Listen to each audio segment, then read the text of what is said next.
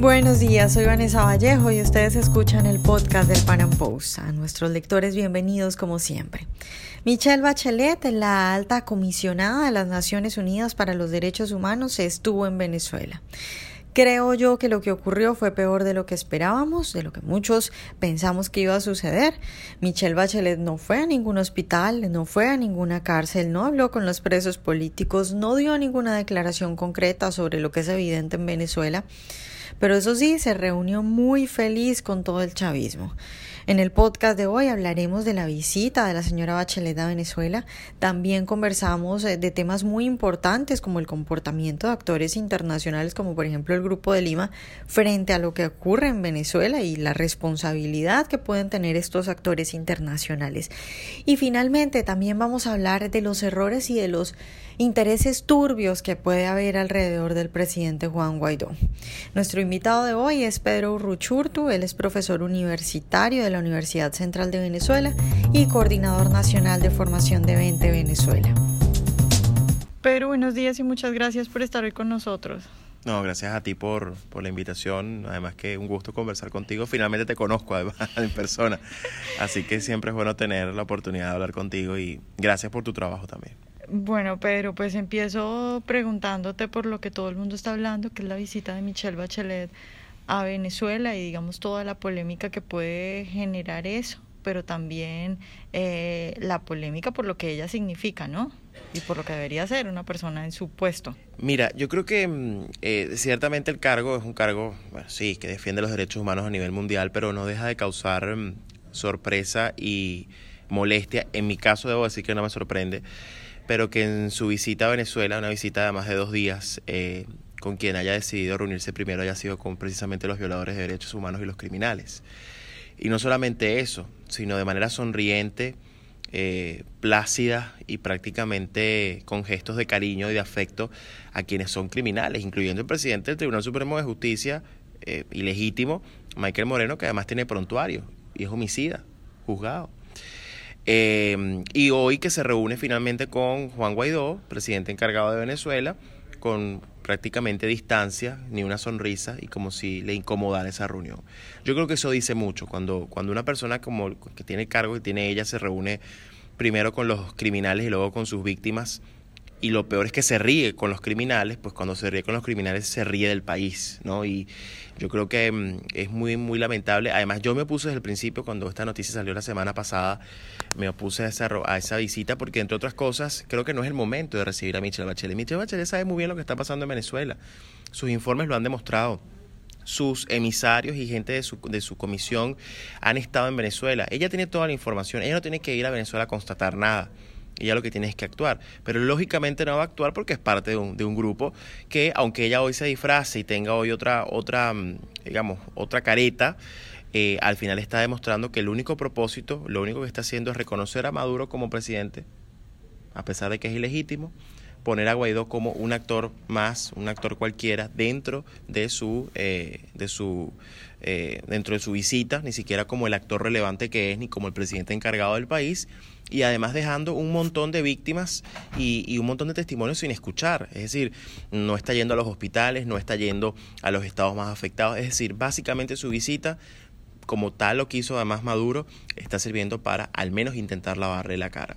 Eh, yo dudo mucho que incluso un informe contundente de esta visita pueda realmente tener algún tipo de resultado cuando ya se comportó más como una invitada de Maduro y no realmente como un actor imparcial que dentro de todo tenía que haber también dando la importancia a Juan Guaidó como presidente encargado.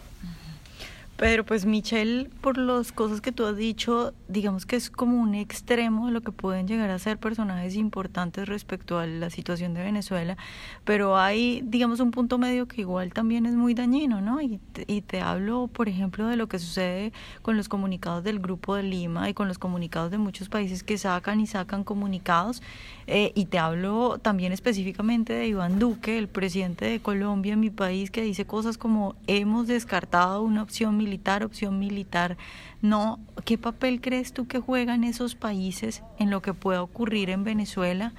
Y eh, ¿Cómo ves tú esa, esa reacción de esos mandatarios? ¿no? Porque al final el problema de Venezuela no es solo de Venezuela, entonces esta gente está diciendo intervención no, pero cuando se les venga, no sé, por ejemplo, Colombia, los cuatro millones de venezolanos que eh, dicen algunos que van a llegar, eh, ¿qué va a pasar? Entonces, un poco cómo ves tú esa situación de esa posición tibia a nivel internacional.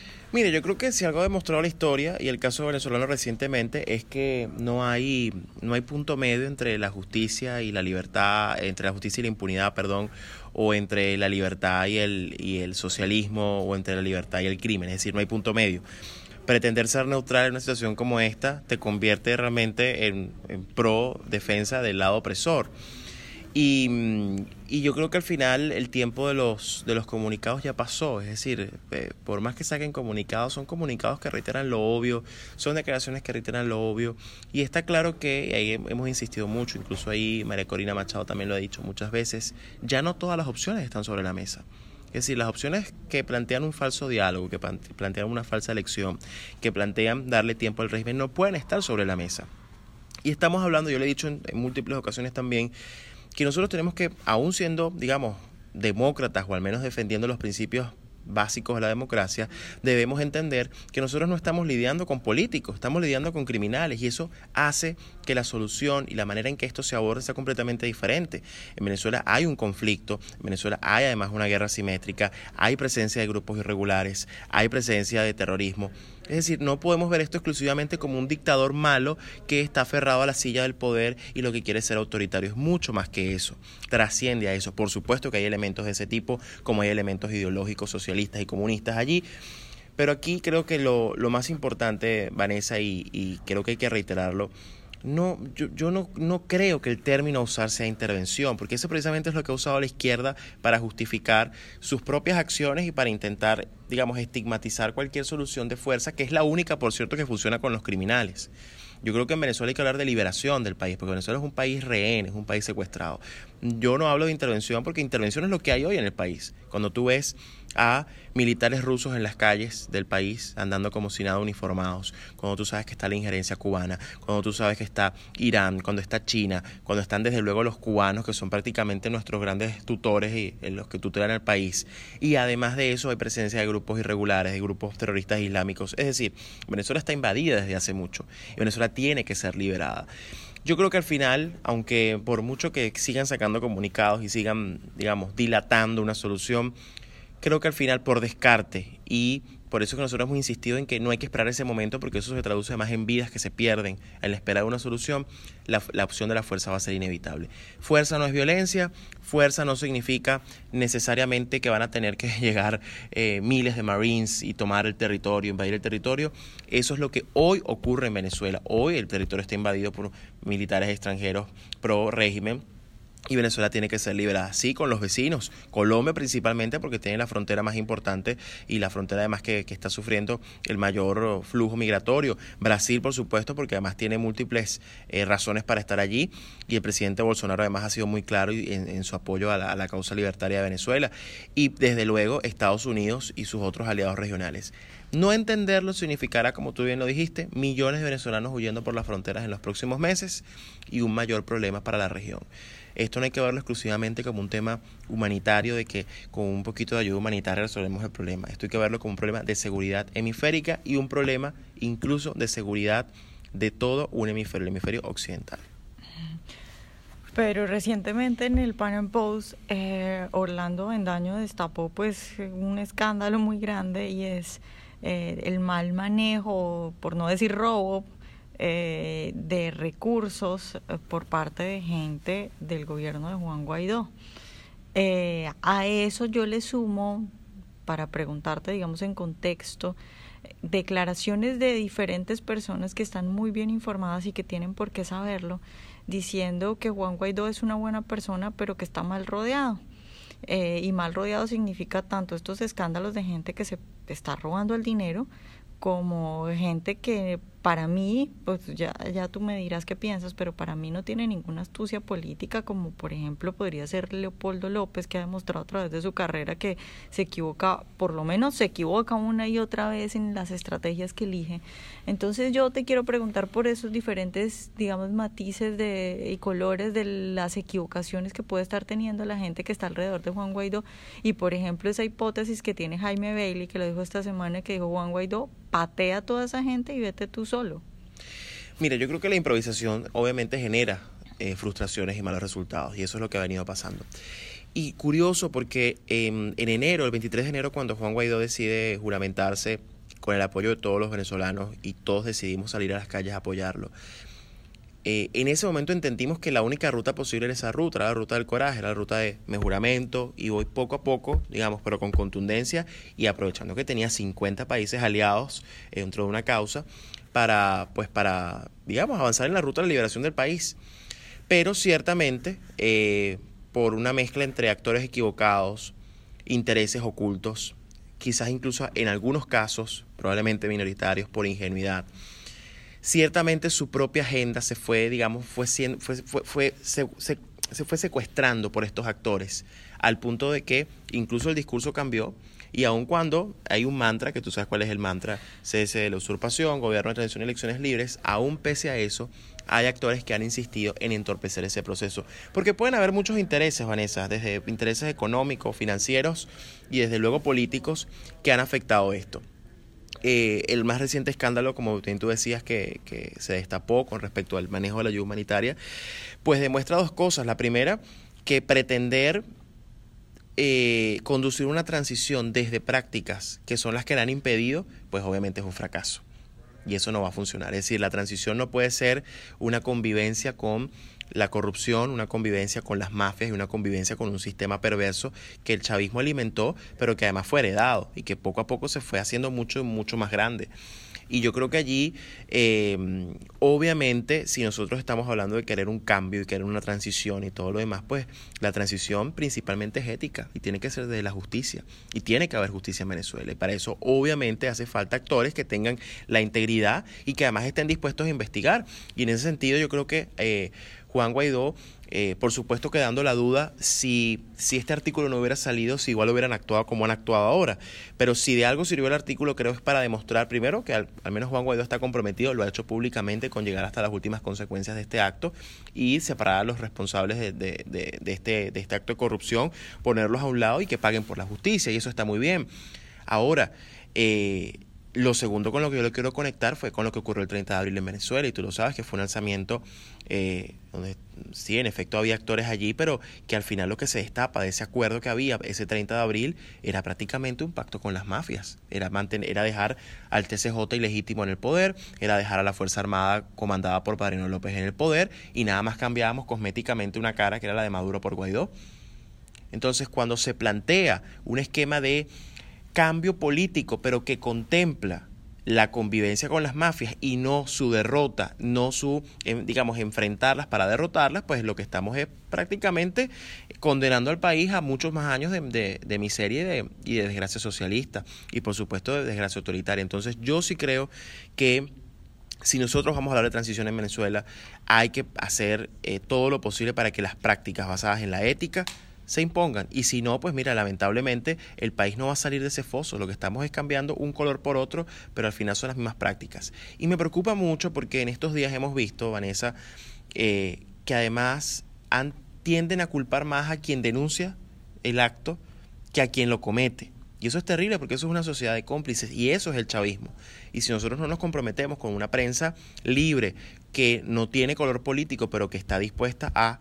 Eh, denunciar lo que haya que denunciar en vísperas de que las cosas funcionen, porque esto no es para destruir a nadie, cuidado. Y mucha gente dice, no, que ustedes quieren destruir el liderazgo de la transición y, del, y de todos los funcionarios del alto gobierno encargados. Pues no, yo, nadie ha dicho eso en ningún momento, pero sí queremos que hagan las cosas bien. Entonces yo sí creo que una, una transición sin justicia y una transición con las mafias, además de que es una transacción, pues no nos va a llevar a nada.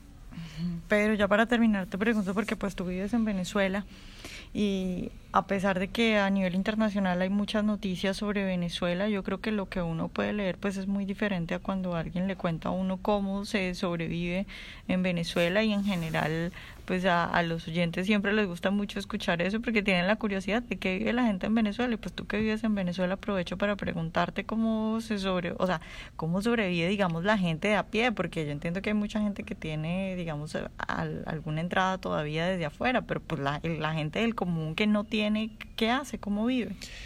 Sobrevive, Vanessa, sobrevive y, es una lucha constante en el día a día por, por sobrevivir. Eh, eh, y eso yo creo que es lo que tienes que hacernos reflexionar sobre la, la, la, ética de la urgencia en el país. Es decir, aquí cada día que pasa hay gente que eh, pasa hambre, pasa necesidad y se muere además. Si no puede huir, se muere y eso está pasando porque sencillamente no consigue el mínimo tratamiento para cualquier dolencia, la más mínima.